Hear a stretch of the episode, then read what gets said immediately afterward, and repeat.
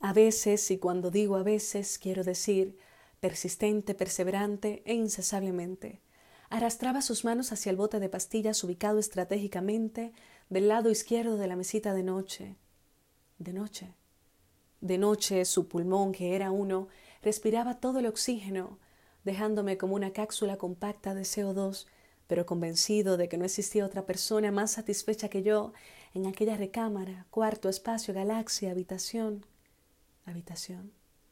Habitación que por las mañanas parecía otra, y no bastaba con correr las cortinas, abrir las ventanas y dejar entrar la luz, porque el alma de todos esos objetos inanimados, incluyéndome a mí como cápsula de carbono, ocupaban cada centímetro de la habitación, haciéndole estar inevitablemente vacía.